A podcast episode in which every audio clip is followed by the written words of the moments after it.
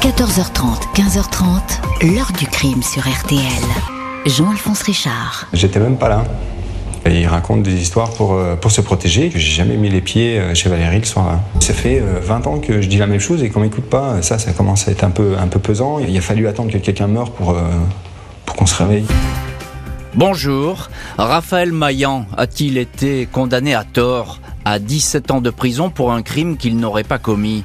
Depuis 25 ans, Maillan n'a jamais cessé, avec obstination, ténacité, de répéter qu'il n'était pas le meurtrier de Valérie Bechtel, cette jeune femme retrouvée morte, battue, étranglée dans une forêt des Vosges à l'été 1991. Aucune preuve contre lui.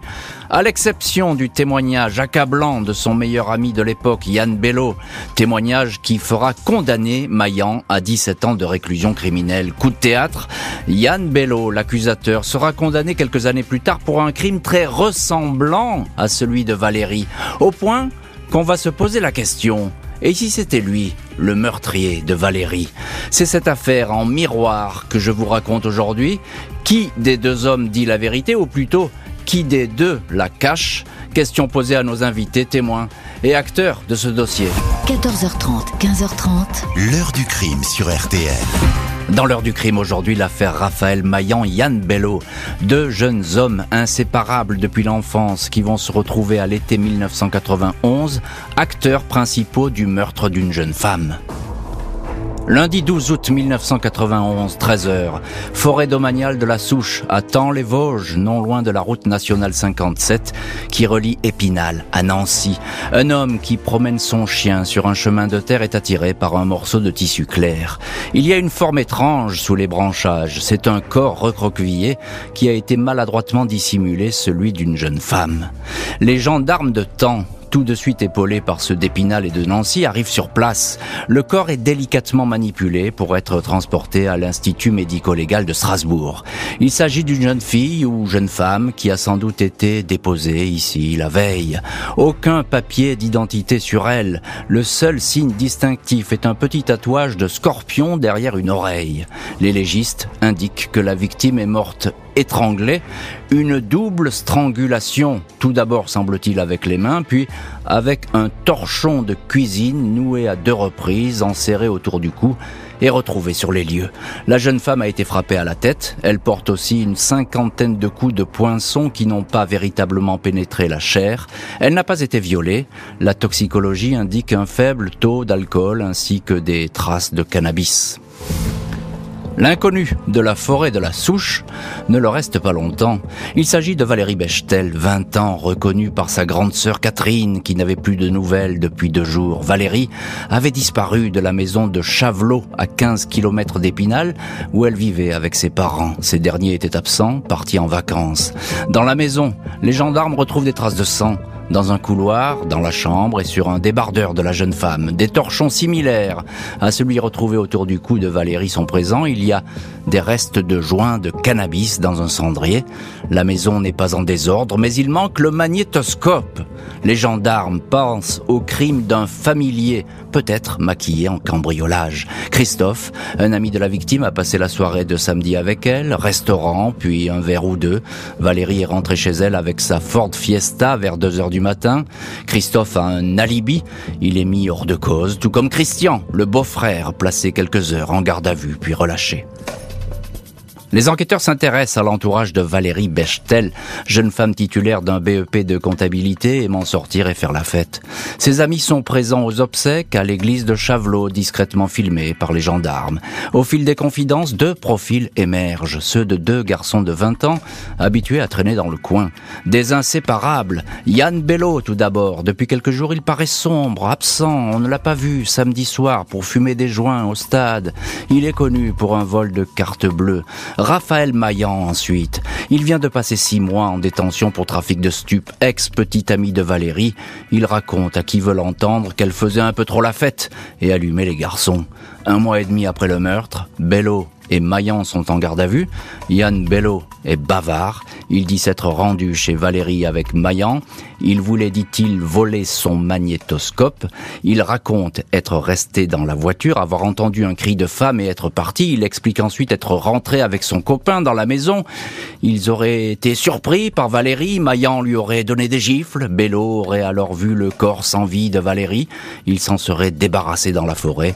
Raphaël Maillan, lui, ne raconte rien. Il ne s'est jamais rendu dans la maison, dit-il. Et on va voir dans le chapitre suivant si ces versions diamétralement opposées évoluent et dans quel sens. En 40 jours, euh, les gendarmes semblent avoir bouclé euh, cette enquête qui s'appuie sur les déclarations circonstanciées et détaillées d'un seul des deux suspects, c'est-à-dire euh, Yann Bello. bonjour, maître Sylvie Novakovic. Bonjour. Vous êtes l'avocate de Raphaël Maillan. ravi de vous retrouver aujourd'hui dans l'heure du crime et merci, d'être dans le studio de l'heure du crime avec nous pour, pour cette heure autour de cette étrange affaire, c'est le moins qu'on puisse dire. déjà, qui, qui sont ces, ces deux incidents inséparables, ces deux amis, Yann Bello, Raphaël Maillan. Euh, depuis l'enfance, quasiment, ils ont toujours tout fait ensemble, c'est ça? Oui, ils étaient assez, assez proches, il faut le savoir. Et, euh, finalement, dans cette histoire, et vous le verrez euh, plus tard, que malheureusement, Bello a accusé Maillan et tout repose uniquement sur une dénonciation. toute l'accusation. Pourquoi, pourquoi finalement il, il, le dénonce comme ça? Parce qu'ils sont inséparables, ils sont, on les voit toujours ensemble, ils font les, 400 coups. Eh ben c'est parce qu'en fait le projet du vol du magnétoscope vient de Bello et il s'avère que Monsieur Maillan a tout de suite donné les pistes aux gendarmes. Donc on a une vengeance de la part de Bello manifestement. Euh, les gendarmes, ils vont, ils vont vite en, besogne. Hein. Ils arrivent rapidement à identifier tout le monde dans cette, vrai, affaire. Vrai. Parce qu'il faut bien remettre un petit peu les choses dans leur contexte. C'est une bande de copains, tout ça. Ils se connaissent tout tous. Tout à fait, ils se connaissent tous. Et euh, Valérie Béchel était une ex de Raphaël Maillan et également de Bello. Ah, les deux, Absolument. Donc ils la connaissent parfaitement. Exactement. Et ils pensent, en tout cas, ce que dit Bello, il dit on, croyait qu'il y avait personne ce soir-là dans la maison. Et effectivement, euh, les parents, ils sont partis. De... Les parents étaient partis, elle était seule dans la maison. Et c'est la raison pour laquelle Bello projetait le vol du magnétoscope. Alors pour l'instant, il n'y a que ce seul témoignage qui tient. Complètement. Hein, enfin, en tout cas, qui tient, qui existe, puisque euh, Raphaël Maillan, qu'est-ce qu'il dit, lui? Ah ben lui a toujours clamé son innocence. Dès le départ, dès sa première, effectivement, audition, il a déjà soupçonné son ami Bello, et puis ensuite, il a été dénoncé, mis en garde à vue et accusé hmm. sur une seule dénonciation. C'est là où c'est extrêmement grave. Il a toujours nié les faits.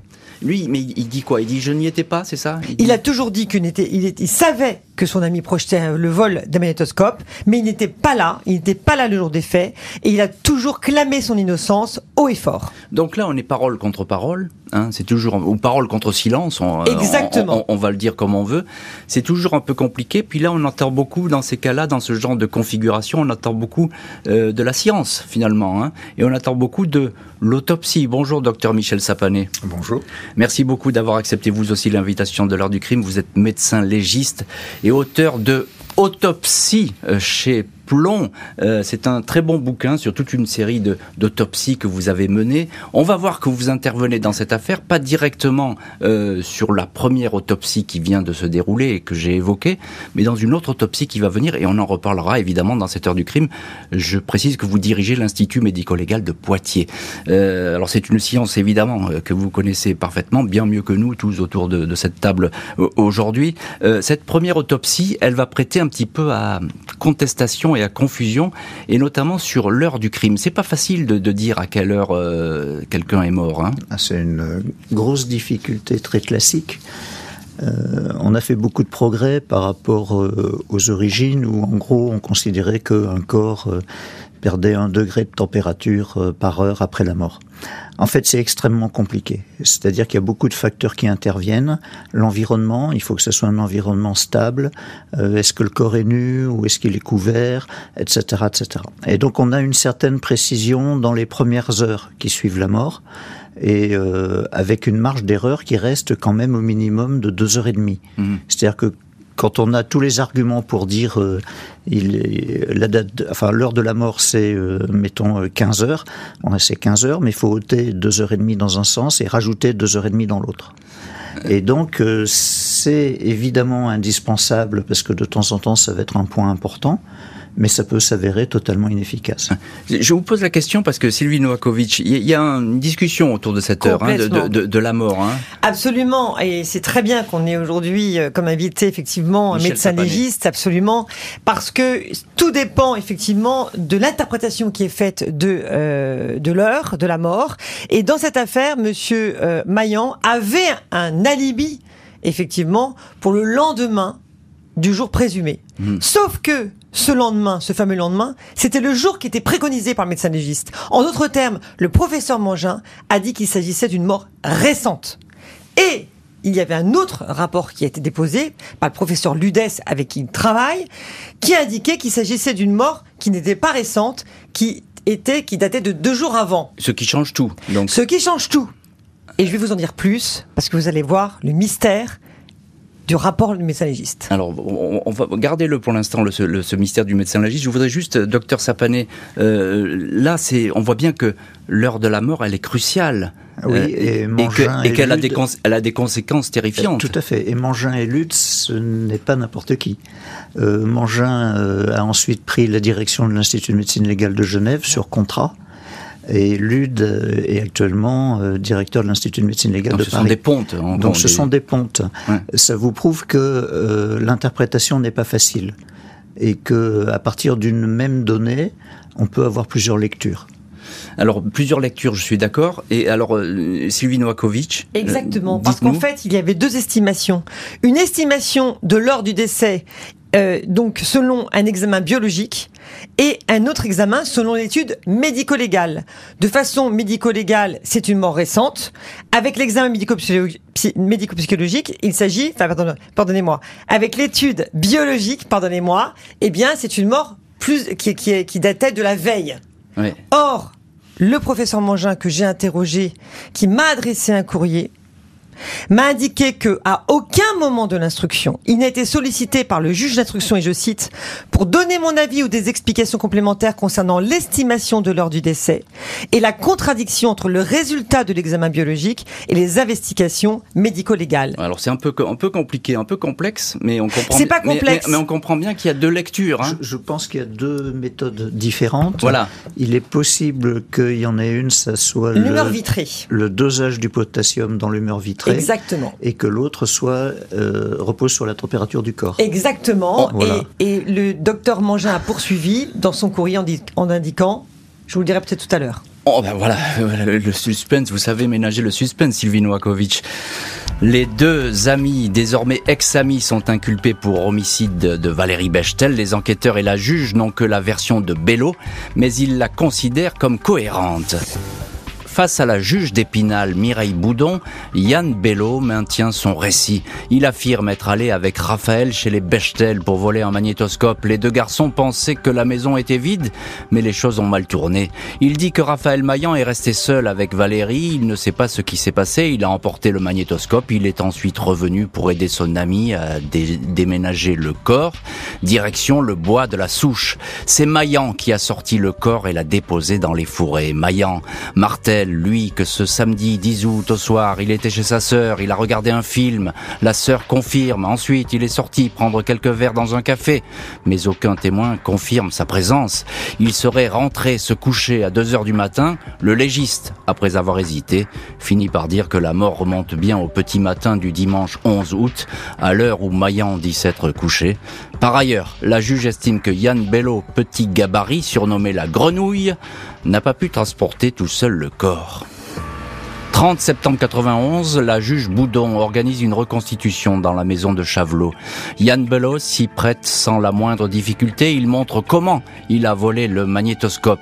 Il mime avec deux gendarmes le transport du corps de Valérie dans la voiture. Maillan reste dans son coin. Il refuse de participer à une reconstitution, dit-il, d'un crime qu'il n'a pas commis.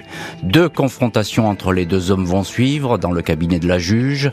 La première fin octobre 91, une autre le 26 janvier 93, le climat est tendu, mais chacun garde son calme. Maillan dira avoir eu envie de sauter sur son dénonciateur, mais aurait mis un point d'honneur à ne pas broncher. Pas d'aveu supplémentaire, pas d'empreinte, pas de traces ADN a priori. Le dénonciateur Yann Bello est remis en liberté, placé sous contrôle judiciaire. Maillan ne le sera qu'après trois ans de détention provisoire.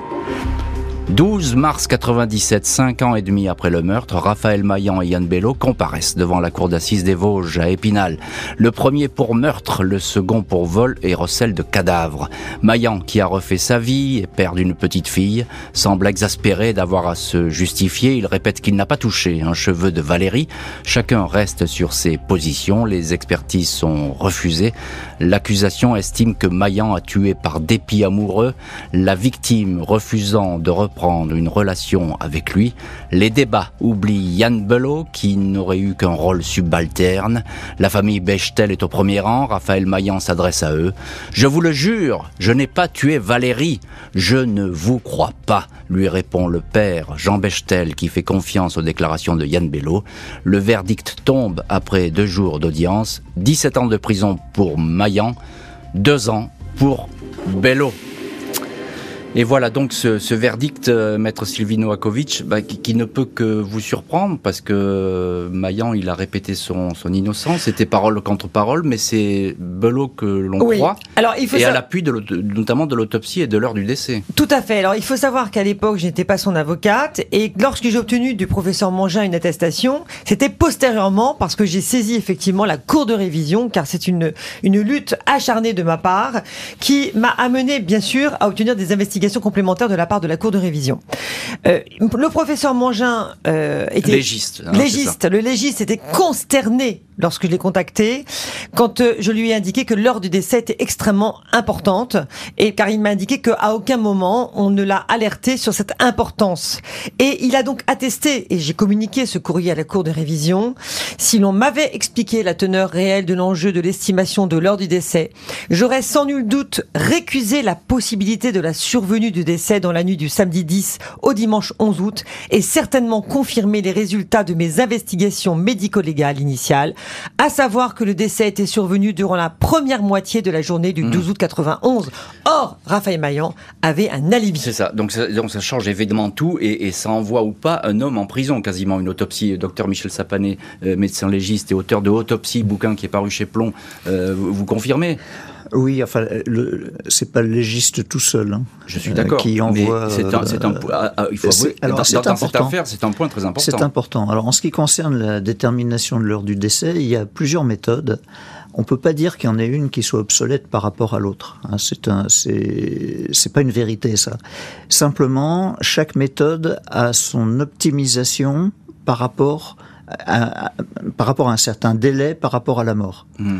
Euh, un exemple simple, la température rectale n'a pas la même valeur par rapport à la température du foie ou par rapport à la température du cerveau. Donc, euh, selon euh, le délai qui sépare de la mort, on va utiliser l'une ou l'autre des méthodes. De la même façon, le dosage du potassium dans l'humeur aqueuse, alors c'est très compliqué, euh, c'est un terme très compliqué, c'est simplement, bon, le potassium, c'est un des éléments du sang, c'est ce qu'on dose euh, dans les examens de routine, mais là, on va le doser dans un liquide qui se trouve dans l'œil. Dans l'œil, c'est ça. On prélève ce liquide, il y a des conditions de, de prélèvement, on centrifuge et après on dose le potassium. Et ce potassium varie euh, de façon linéaire par rapport euh, à l'heure de la mort. Mais il y a une période où il n'est pas applicable. C'est-à-dire que si vous le faites, ça n'a aucun intérêt pour une mort extrêmement précoce. Si vous arrivez deux heures après la mort, le dosage du potassium n'a pas d'intérêt. Il prend un intérêt Ouais, plus tard. De la même façon, il reste une autre méthode, c'est euh, les méthodes entomologiques. Mais là, alors, Avec les insectes, les etc. insectes, les mouches, mais euh, plus on est proche de la mort et moins on a de renseignements avec cette méthode. Oui, puis il y a sûrement l'environnement qui compte aussi, voilà. la forêt, pas forêt. Conclusion, il faut adapter la technique à ce qu'on suspecte sur les éléments euh, de datation. Alors on est d'accord et c'est passionnant ce que vous racontez parce qu'évidemment on rentre mieux dans, dans les arcanes de ce, de ce métier euh, étonnant. Mais lorsque on arrive à, à des contradictions pareilles, c'est-à-dire vous avez là en l'occurrence il y a deux rapports quasiment qui ne qui ne collent pas. Euh, je sais que vous n'êtes pas magistrat, mais qu'est-ce qu'il faut Ah faire ben non, mais là, ça c'est moi. Enfin moi, c'est une surprise. Qu'on a de temps en temps, enfin que j'ai déjà eu personnellement, hein, une contradiction majeure entre euh, un avis que je donne et l'avis d'un balisticien, par exemple, euh, qui transforme des coups et blessures involontaires euh, en, en attentat avec préméditation, parce qu'on n'est pas d'accord sur les orifices d'entrée et les orifices de sortie, mais il faut absolument confronter les idées.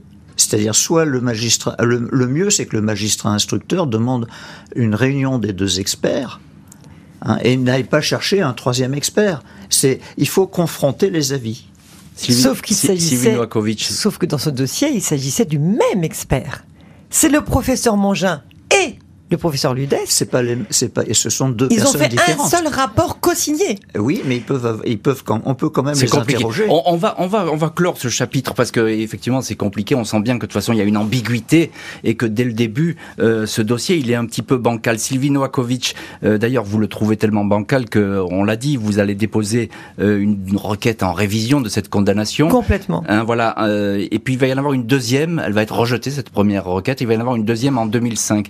Vous vous appuyez sur quoi Vous nous l'avez dit, il y a l'heure de la mort qui, pose problème. Est-ce qu'il y a d'autres éléments qui sont curieux Alors, il n'y a que des éléments curieux dans ce dossier, puisqu'en fait, tout est contradiction. Il y a des témoins qui démontrent effectivement qu'en aucun cas, il ne pouvait être présent sur les lieux. Et puis surtout, en 2006, euh, j'ai déposé une requête en révision qui a retenu toute l'attention de la Cour, puisque la commission de révision a rendu un rapport extrêmement important et lourd qui est ici présent, que je vous amène, qui ne peut pas être vu par les auditeurs, mais entendu, en ce sens qu'il y avait 18 pages d'un rapport de Madame Raden, qui était magistrat donc euh, de la Cour de révision, qui elle-même a considéré que ce dossier devait impérativement être envoyé devant la Cour de révision. Oui, donc c'est qu'il y a un souci, parce qu'en général, les magistrats, ils ne s'expriment pas comme ça. Absolument, et elle a considéré qu'il y avait suffisamment d'éléments nouveaux pour que cette affaire aille en cours de révision. Alors, je crois qu'il y, a y a, il y a une histoire aussi de scellés détruits euh, Alors ça, c'est le pire de l'histoire. Le pire de l'histoire, tenez-vous bien, c'est que le jour où j'ai déposé une demande en révision à l'époque, eh bien, le même jour, eh bien, il y a une destruction des scellés. Ouais. Ça, c'est, euh, le jour de la libération conditionnelle de mon client. Un en mot, euh, Michel Sapanet, docteur Michel Sapanet, les, scellés détruits, ah bah, ça c'est épouvantable dans une enquête. Alors, euh, il y a tout un hein, type de scellés. Nous, en médecine légale, on conserve exclusivement les scellés biologiques, c'est-à-dire les prélèvements, euh, les fragments d'organes, euh, voilà, pour des études ultérieures éventuelles. Combien de temps les conservez-vous? Jusqu'à ce que le parquet nous autorise à faire leur destruction. C'est-à-dire tous les ans, on sollicite le parquet pour l'ensemble le procureur de la République pour l'ensemble des scellés qu'on a à disposition, et c'est donc le parquet qui décide si oui ou non c'est détruit. Normalement, ce n'est détruit qu'une fois toutes les conditions de recours, toutes les possibilités de recours épuisées. Ça, c'est depuis la loi du 20 juin 2014 à laquelle j'ai participé. Justement, c'est depuis cette affaire que j'ai proposé cette, cette loi qui a été adoptée à l'unanimité pour conserver effectivement les scellés parce qu'on sait qu'ils sont précieux ces scellés et que parfois ils permettent de faire rebondir une histoire même des années après. Maillan, lui, va être déclaré coupable du meurtre de Valérie Bechtel. Il va passer 9 ans en détention, libéré au mois de février 2004. Il veut se battre pour obtenir la révision de son procès. 18 juillet 2011, 20h, le corps de Charlène, 24 ans, maman d'un petit garçon de 2 ans, est retrouvée morte dans son appartement de La Rochelle. La jeune femme a été frappée puis étranglée, sans doute à deux reprises. Une première fois avec un cordon, la deuxième fois avec un lien plus large, peut-être avec la serviette découverte près du corps. Il apparaît que la victime qui aurait été violée a été rhabillée dans le but sans doute de dissimuler une agression sexuelle. Charlène avait demandé quelques mois auparavant le divorce avec son mari. Celui-ci est interpellé, il est ivre à la sortie d'un restaurant, il reconnaît les faits, il raconte une dispute à propos d'argent, il lui a tapé la tête sur le sol, il l'a étouffé. J'ai fini par l'étrangler en me servant d'une serviette, indique l'individu qui n'est autre que le dénommé Yann Bello. 40 ans. Le crime de Charlène ressemble beaucoup à celui de Valérie dans lequel il avait été impliqué. La même question est d'alors dans tous les esprits. Et si Bello était l'étrangleur de Valérie? Et dans ce cas, aurait-il récidivé? Il a recommencé, va alors s'exclamer Raphaël Maillan. 8 octobre 2014, Yann Belot, 44 ans, comparé devant la cour d'assises de la Charente-Maritime. Il est accusé du meurtre de son épouse Charlène, mais c'est bien l'ombre du dossier Valérie Bechtel qui plane sur les audiences. L'avocate générale dresse le portrait d'un homme machiavélique, harcelant une épouse qui voulait le quitter. 10 octobre, l'accusé est condamné à 25 ans de prison pour le viol et le meurtre de Charlène. Les remous de l'affaire Maillan ont pesé dans les délibérations, déplore alors son avocat maître Lee Taketmit, indiquant que sans l'arrière-plan de l'affaire Bechtel, l'affaire des Vosges, eh bien la peine aurait été moins lourde. Docteur Michel Sapané, médecin légiste, vous parlez de cette affaire et notamment de cette autopsie dans votre ouvrage qui s'appelle tout simplement Autopsie et qui paraît euh, chez Plomb. Euh, racontez-nous cette, finalement cette autopsie, je l'ai dit, qui ressemble a priori comme ça, étrangement, un crime qui ressemble étrangement au premier qui a été commis 20 ans plus tôt Alors moi je vais repartir de, non pas de l'autopsie, mais de mon examen sur les lieux, ce qu'on appelle la levée de corps. Euh, où d'une part j'ai été euh, marqué par le fait que c'était une scène de crime complexe, c'est-à-dire qu'il s'était passé beaucoup de choses et que beaucoup de traces avaient été effacées, et euh, surtout par l'accueil qui m'a été fait par les enquêteurs qui m'ont annoncé d'emblée euh, une strangulation avec une serviette en faisant directement référence à l'affaire Maillan. Ah, tout de suite, on vous, on vous a dit. Ah, moi, euh, c'est la première chose qu'on m'a dit quand je me suis présenté sur le palier de l'appartement. Euh, j'ai donc fait mes premières constatations sur place. Hein. alors les constatations sur place, elles sont forcément limitées parce qu'on n'est pas dans un, environnement très satisfaisant. Donc qu'est-ce qu'on fait? On va à l'essentiel, on prend un certain nombre de clichés photos et après on protège les mains, la tête et on envoie le corps à l'IML. Sur ces constatations, moi j'ai d'emblée prévenu les enquêteurs que pour moi, la fameuse serviette n'était pas en cause. Déjà sur l'examen externe, mhm. j'avais effectivement deux traces de strangulation très nettes, l'une par un cordon style euh, euh, cordon euh, électrique, et l'autre qui était particulièrement nette, bien rectangulaire, avec tous ses bords bien marqués, caractéristique de l'action d'une ceinture. D'accord. Alors, et euh, la fameuse serviette, il y avait une serviette, oui, effectivement. Euh, serviette d'éponge, éponge. Mais c'était une serviette éponge, donc euh, une structure qui est très particulière et qui, qui sur laquelle reposait la tête de Charlène, mais qui n'était d'abord pas autour de son cou, et ensuite qui, dans mon expérience, ne donne pas le type de trace que présentait Charlène double strangulation, c'était aussi le cas pour le, le, premier oui, mais ça c'est un, un, mécanisme qui est très fréquent. Hein. C'est peut être, euh, c'est soit deux épisodes séparés euh, d'un instant court avec le même instrument, euh, c'est une reprise à ce moment-là parce que la victime se débat. Hein. Hmm. Euh, c'est soit le choix d'un autre instrument parce qu'on n'arrive pas à ses fins avec le premier. Donc c'est un, un classique, j'ai envie de dire. Là, très honnêtement, moi je suis dans des constatations qui sont du, du grand classicisme pour ce qui est des violences des, des hommes vis-à-vis des femmes dans les, dans les couples. Euh, Sylvie Noakovic, vous, vous défendez Raphaël Maillan. je l'ai dit, il, tombe des nues, lui, quand il apprend la nouvelle. Enfin, il dit, bah oui, il a tué une deuxième fois. C'est sa première réflexion. En fait, j'ai été appelée par la tante de, de la victime, tout simplement, qui a toujours été convaincue de l'innocence de mon client. Et c'est elle qui me l'a appris. Et ensuite, j'ai appelé Monsieur Maillan et son réflexe, c'était de dire, ça y est, il a recommencé. Ça a été son réflexe. Euh, il faut savoir que euh, la commission, euh, donc euh, de la de la commission, enfin la commission de révision de l'époque, on, parle de commission d'instruction aujourd'hui, la commission de révision de l'époque n'était pas du de votre point de vue, cher euh, docteur, et à contraire considère qu'il y avait une certaine similitude et c'est marqué dans son rapport euh, parce que tous les médecins légistes ne disent pas la même chose. Et la plupart des médecins légistes disaient effectivement, affirmaient qu'il y avait une vraie similitude, le fait qu'il y ait euh, toutes les deux étaient effectivement étranglées, mais il y a aussi des, des similitudes par rapport aux coups qui ont été portés. Trois mois seulement après la découverte du crime de Charlène et la mise en cause de Yann Bello, la défense de Raphaël Maillan va déposer une quatrième requête en révision de sa condamnation. 19 octobre 2011, soit trois mois seulement après le meurtre commis par Yann Bello, la défense de Raphaël Maillan dépose une quatrième demande en révision de la condamnation de 1997. Maître Sylvie Noakovic estime que la présence de Yann Bello sur une deuxième scène de crime ne peut pas être une simple coïncidence. La requête égrène les points de concordance entre les meurtres de Valérie et de Charlène, une strangulation précédée de coups portés sur le visage, des victimes ayant à peu près le même âge. Selon la requête, Bello serait en réalité un être pervers et dangereux. Il serait parvenu à dissimuler ses travers lors de l'enquête sur le meurtre de Valérie Bechtel. L'avocate de Raphaël Maillan présente le témoignage d'un ex-détenu qui a côtoyé Yann Bello alors qu'il venait d'être incarcéré pour le meurtre de son épouse. Ce dernier lui aurait déclaré Eh bien voilà, il y a un mec qui a fait une grosse peine de prison à ma place pour meurtre et je crains que la justice fasse le rapprochement avec mon affaire d'aujourd'hui. Allusion limpide à la condamnation de son ex-ami Raphaël Maillan. La Cour de révision va cependant estimer que ces déclarations sont trop tardives.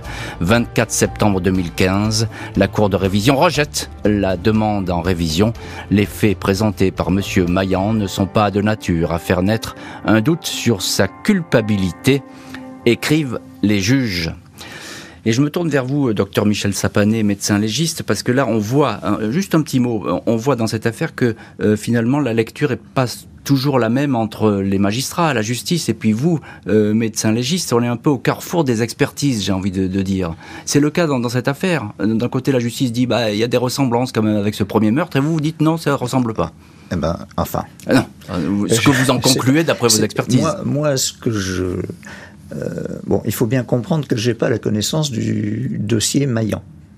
Je n'ai donc pas le rapport de dossier Maillan. Mm-hmm. Mais Qu'est-ce que je lis dans la presse euh, euh, parce que c'était largement médiatisé, c'est que on a une strangulation par une, un torchon de cuisine, donc un tissu qui est fin et qui est euh, très résistant, qui n'a pas d'élasticité, qui est encore en place.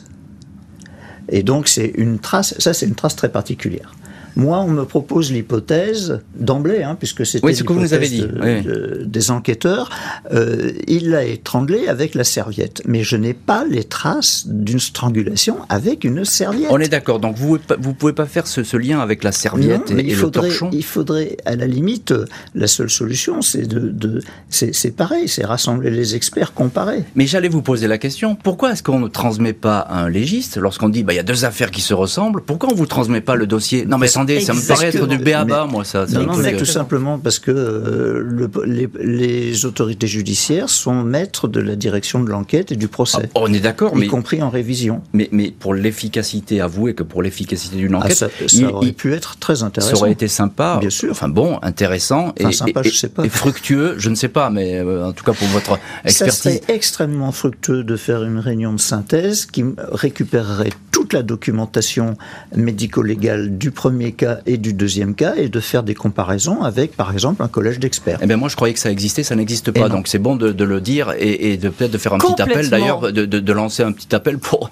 que les dossiers soient joints. C'est exactement ce que j'avais réclamé à l'époque, exactement ce que j'ai réclamé. Et pourtant, ils nous ont, ils nous ont bien indiqué qu'il s'agissait de deux dossiers différents et qu'on ne pouvait pas faire, effectivement, une, une, comparaison entre les deux dossiers. Un mot encore, euh, Sylvie Novakovic. Euh, pourquoi les juges ne retiennent pas l'hypothèse euh, Yann Bello dans, dans ce dossier? Pourquoi les, les demandes euh, en révision sont rejetées? Alors, il faut savoir qu'une fois de plus, euh, heureusement, grâce à la nouvelle réforme de 2014, maintenant il y a une seule cour de révision. Mais ce qui est fou, c'est que vous avez deux des hauts magistrats d'un côté, la commission de révision, et de l'autre côté une cour de révision qui sont finalement les, des mêmes hauts magistrats, qui ne sont pas d'accord. Puisque finalement, la commission de révision a considéré qu'il y avait des éléments nouveaux susceptibles de faire naître un doute sur la culpabilité de Raphaël Maillan.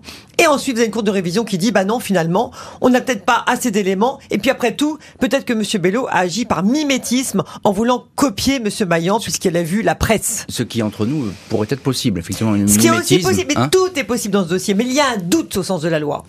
La porte d'une éventuelle révision semble désormais définitivement verrouillée, même si Raphaël Maillan n'a pas perdu tout espoir d'être un jour blanchi par la justice.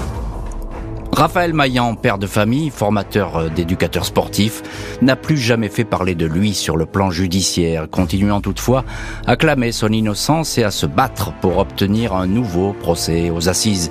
Il a toujours l'espoir chevillé au corps d'être un jour blanchi et réhabilité. Ça reste difficile d'être accusé à tort malgré toutes ces années. J'ai subi un calvaire, il faut que ça s'arrête, indiquait-il avant le dernier rejet de sa requête en révision. Raphaël Maillan disait alors n'avoir aucun doute sur le fait que Bello, meurtrier de son épouse, soit aussi le meurtrier de Valérie vingt ans plus tôt.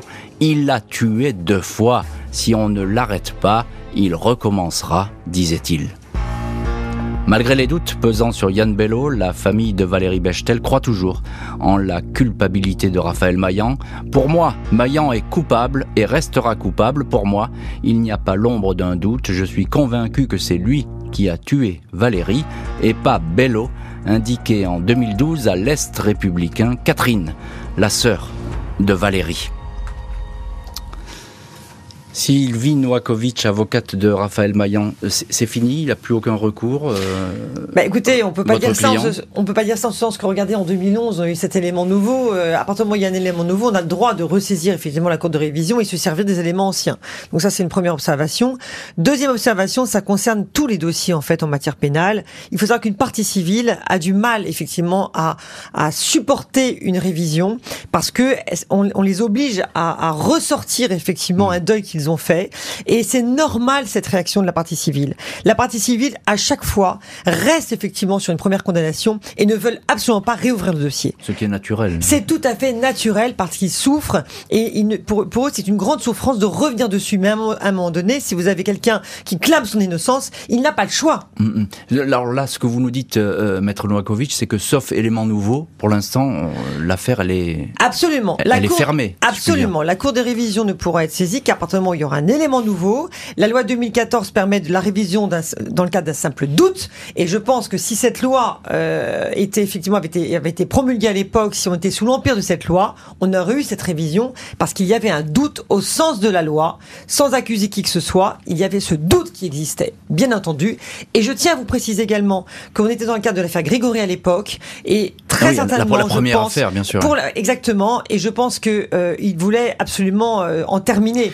Bah, c'est une affaire qui a traumatisé beaucoup les, les enquêteurs. Et ça se passait hein, aussi dans policiers ou gendarmes, mais ça se passait pas très loin. Donc voilà, Exactement. Donc, euh... Et également, fait piétiner au point même que le juge a quand même mis en détention, enfin en, en liberté provisoire, euh, Monsieur Maillan pendant de nombreuses années parce qu'il piétinait. L'enquête mm, mm, piétinait mm, parce que le juge lui-même n'était pas certain de sa culpabilité. Oui, il y, y, a des doutes partout dans cette affaire. De toute façon, depuis le début, le, le doute, quand le doute est présent au début d'une affaire, c'est toujours compliqué de le Aucun chasser. Aucun d'éléments matériels. Euh, voilà, il n'y a pas de preuves, il n'y a pas d'éléments C'est aussi le procès de l'intime conviction. On l'a pas tellement évoqué, mais c'est effectivement parole contre parole, donc ça s'appelle l'intime conviction et ça existe en droit français. C'est comme ça aux assises, euh, qu'on soit, euh, qu'on l'accepte ou pas d'ailleurs. Euh, Qu'est-ce qu qui devient votre client, Raphaël Maillan? Ben écoutez, il a refait sa vie. Aujourd'hui, euh, il essaye vraiment de, euh, tout en tout en souffrant d'être considéré aux yeux de la loi comme quelqu'un de coupable. Il espère toujours euh, que euh, la vérité fasse surface. Il continue à, à se battre il et, continue à, et, à répéter qu'il est innocent. Au fond de lui-même, de se dire qu'un jour il y aura quelque chose qui prouvera son innocence, parce que malheureusement c'est très compliqué pour un innocent de prouver son innocence. C'est toute la difficulté aujourd'hui. C'est qu'il est très facile pour un coupable de se défendre et très difficile pour un innocent de se défendre. Parce qu'il doit prouver son innocence. C'est très compliqué. Et, et, il est toujours convaincu de la culpabilité de, de Bello? À lui, il reste toujours convaincu. C'est sa conviction profonde. Maintenant, voilà, ça lui appartient, mais il est vrai que c'est sa conviction. Docteur Michel Sapanet, médecin légiste, auteur de Autopsie, bouquin qui paraît chez Plomb. Euh, J'ai envie de vous demander euh, si on avait eu l'ADN si on avait eu toutes ces oh bah, non, mais si on avait eu toutes ces avancées technologiques, peut-être on serait pas là à faire cette émission ah, aujourd'hui. Ah bien sûr, que ce soit pour l'affaire Grégory ou pour cette affaire-là. Hmm. Parce qu'en l'occurrence, à l'époque, là, il n'y a pas d'ADN. Ça n'existe hein. pas. Ouais, c'est ça. Enfin, en tout cas, c'est pas opérationnel. Ça existe en, sur le principe avec des techniques extrêmement compliquées qui apparaissent rudimentaires maintenant.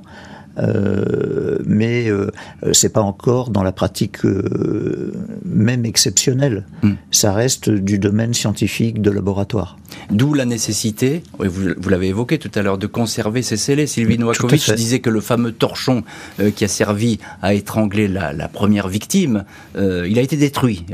Bah, là, c'est dommage. Voilà. Donc euh, aujourd'hui, on pourrait. Malgré mes demandes réitérées à l'époque. Oui, et, et aujourd'hui, on pourrait, docteur, avec ce, ce torchon. Oh, il, y aurait beaucoup de chance, oui, bien sûr. Mm, mm.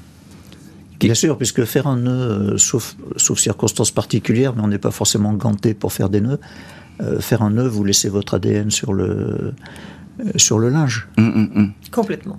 La, la médecine légale, elle a sans arrêt évolué. Je parle de l'ADN, on parle toujours de l'ADN, mais il n'y a pas que ça. Il y a la, Ah la y a pas que technique, Il y etc. a le scanner, l'IRM, euh, l'artériographie post-mortem, euh, euh, les techniques anatomopathologiques, tout évolue à une vitesse fantastique. Je pense que dans, dans 20 ans, l'autopsie apparaîtra, l'autopsie classique telle qu'on la connaît, qui est le gold standard euh, des années 2000, euh, ça sera tout à fait exceptionnel et vous aurez euh, la réponse aux mêmes questions avec des, des gestes beaucoup moins invasifs. Ça, ça veut dire que euh, on peut aujourd'hui aller plus vite en matière de résolution euh, d'enquête judiciaire. Oui, oui, beaucoup plus vite. oui. Les, les enquêtes vont- sont plus rapides? Oui. Vous, vous l'avez Oui, enfin, constaté, moi, vous moi, c'est mon impression, oui. Euh, en plus, euh, les moyens informatiques, euh, le, dé- le développement des communications informatiques, la création des fichiers, des multiples fichiers dans lesquels on est tous fichés d'une façon ou d'une autre, ça aide considérablement les enquêteurs. Oubliez jamais que le médecin légiste, c'est qu'un, qu'un élément de l'enquête. Dans la hein. chaîne, oui, c'est Dans la chaîne, hein, on Ouais. est un maillon de la chaîne. Il faut pas que le maillon soit faible parce que là, ça pose des problèmes. Mais on n'est qu'un maillon de la chaîne. Et peut-être les machines vous apporteront aussi la contradiction. Alors, votre je pense qu'un jour, l'intelligence artificielle et, euh, et les robots feront leur introduction en médecine légale, oui. Merci beaucoup, docteur Michel Sapané. Je rappelle le titre de votre livre, Autopsie qui paraît chez Plomb, et puis maître Sylvie Noakovic d'avoir été les invités de l'heure du crime. Merci à l'équipe de l'émission. Justine Vignot, Marie Bossard à la préparation. Boris Pirédu était à la réalisation. L'heure du crime, présenté par Jean-Alphonse Richard sur RTL.